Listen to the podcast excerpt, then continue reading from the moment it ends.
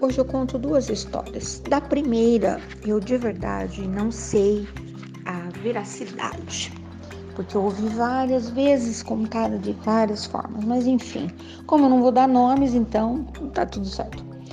Que um, um cidadão muito importante recebia pessoas no seu sítio para dias inteiros de festa.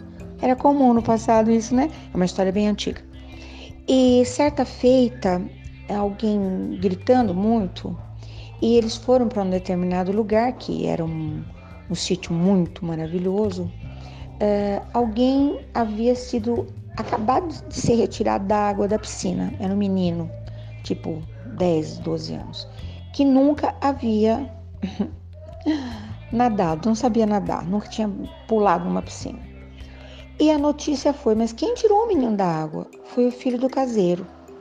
Chama o caseiro. O menino tava, que tinha salvado o outro moleque estava acostumado não só pular na piscina, no riacho, na lagoa, sei lá o quê.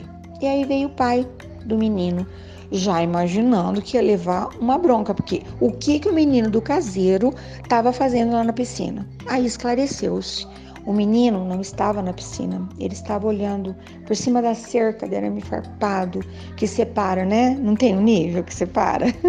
Você já teve uma cerca de arame farpado separando? Ah, eu tive, hein? Na vida, várias cercas de arame farpado. Muros, muretas, né? Pontes tal. Enfim.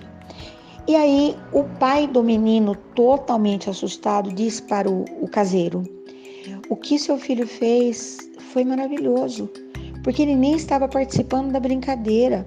Ele salvou a vida do meu filho. Eu quero presenteá-lo, quero fazer qualquer coisa. E o pai falou: Não, é porque aqui em casa a gente educa os filhos assim. Se você tiver a oportunidade de fazer uma coisa ruim, você não faça, você saia, vai embora. Se você tiver a oportunidade de fazer uma coisa legal, você para tudo e faz. Foi isso que ele fez. Passou por baixo da cerca, não sei se ele estava acostumado a fazer isso, né? E salvou a vida do menino. Conta que depois, a história mais ou menos rebuscada, de verdade a gente nunca sabe, né? Que o dono do sítio disse para o, o pai do menino, recém-salvo: Puxa, esse homem é um educador fantástico. Os filhos têm uma educação invejável. Eu sempre de desejo uh, ter essa, essa cartilha. Os antigos falavam isso, né? Ele reza numa cartilha absurda. É, é impressionante. Mas esses meninos não vão a lugar algum. Porque eles moram aqui. Chega uma hora que não tem como, né? Tem que parar tudo e ir pra roça. É o destino dos meninos daqui. E aquele homem ficou pensando, conversou com a esposa, voltou e falou pro, pro dono do sítio: Eu tenho uma proposta. Assim que o menino, porque era até uma certa hora estudando ali, depois não tinha para onde correr, né? Eu vou levar esse menino para a cidade, eu vou patrociná-lo. Porque uma educação assim precisa ser apresentada à sociedade. Nossa, que conversa antiga e tão moderna, né? Eu, eu continuo achando isso. pois é. E conta a história que muito tempo depois, esse menino que foi salvo da piscina contraiu uma doença grave. Hoje nem é tão grave assim, né? Pneumonia, mas para época era para morrer uh, enchia-se o pulmão lá de, um, de uma bactéria, mais ou menos isso que eu não entendo nada do assunto, né? O organismo, para se defender, enchia toda aquela pleura de um monte de, de, de coisa e a pessoa morria. E o médico chamou o pai e disse: Olha, nós temos um menino aqui primoroso, ele está estudando exatamente isso. Ele é jovem ainda, mas ele tem algumas técnicas experimentais. Então, se o senhor é porque o menino vai morrer de qualquer forma, né?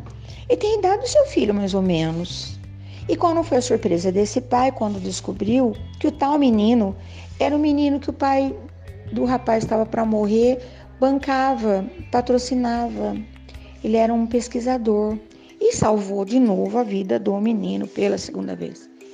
Eu Ouvi essa história muitas vezes, tem até alguém que fala do nome, mas como eu não tenho certeza, vou vender o peixe que eu comprei pelo preço que eu paguei, né? E eu acho isso maravilhoso. Eu estou contando isso porque ainda ontem, conversando sobre uma, um assunto específico, nós estávamos falando que quanta gente pedindo socorro, pedindo ajuda, reclamando de um caminhão de coisa, fazendo coisas uh, desnecessárias, né? Infelizmente. Uh, tenho, eu sou uma sortuda, eu tenho amigos que fazem coisas grandiosas em prol de outros. Porém, tem uns que não tem um pingo de juízo, que fazem de tudo para tacar fogo no mundo, para falar coisa que não é verdade, né? E aí esse esse amigo que estava conversando comigo sobre um projeto que eu estou envolvida, e ele disse assim: "Eu não quero que o meu nome apareça, porque eu nunca sei quais são as reais intenções." Isso te diz alguma coisa? Certamente que sim, né? Esse mundo é uma coisa maluca mesmo, né? Tantas tentativas e tal. E aí eu estava, eu me lembrei é, de meu pai, Narciso. Eu já falei sobre isso várias vezes, mas eu vou falar novamente. Ele era uma pessoa, hum, como é que eu vou falar? Da natureza, da terra, da floresta, sabia tudo sobre essas coisas. Porque saiu de casa muito menino, aventurou-se pelo mundo muitas vezes, foi trabalhar como pioneiro lá em Brasília, no meio do nada, viu tanta coisa louca acontecendo, era um sonho maluco, sabia se ia dar certo ou não, não podia voltar para casa, nem para a família, nem nada, né? E tempos depois ele dizia assim, que uma das coisas que ele era considerado pelas pessoas uh, criativo, ele era muito criativo, inteligentíssimo. Sabe inteligência que a pessoa já trouxe, não foi que ele, que ele conseguiu numa academia. Mas então ele tinha essa habilidade, tinha sempre uma novidade. Mas tinha também a habilidade de resgatar pessoas que caíam na água, no rio, no poço, e ele sempre dizia: Eu, quando vou salvar uma pessoa, eu preciso ter certeza primeiro se a pessoa quer ser salva. Segundo, tenho que avisar a pessoa: se você grudar no meu pescoço, eu vou te dar um capote você vai perder o seu sono. Eu vou, né?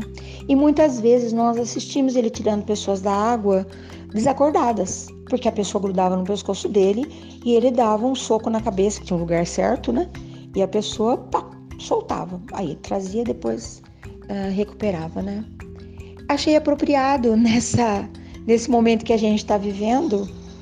Achei extremamente apropriado, porque hoje, se você não prestar atenção, Uh, morre o que está afogado, pelas mais diferentes razões, tá? Porque a própria pessoa não tem juízo na cabeça, mas ela leva você também, não é isso?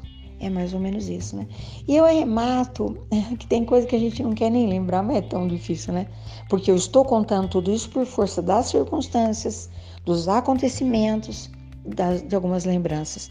E eu finalizo com uma história também que alguém me contou muitas vezes, porque ela tem um fundo moral, né? Que o, dois amigos estavam caminhando num deserto e de repente se indispuseram. Caminhar no deserto é mais ou menos como é, sociedade, parceria, casamento, não é? De vez em quando a coisa fica meio estranha, não fica? tem dia que de noite é assim mesmo. E um amigo perdeu a calma e deu um, um tapa na cara do outro. Aí o amigo foi lá e escreveu com um gravetinho na areia: Hoje eu estou muito triste. O meu amigo me deu um tapa. Continuaram caminhando. Horas depois, ou dias, não sei exatamente, o amigo se arrependeu e veio e falou: Você me dá um abraço, você me perdoa. Aí o outro olhou, coisa linda isso, meu Deus, né? Ai, o perdão, tão atrelado ao amor, né?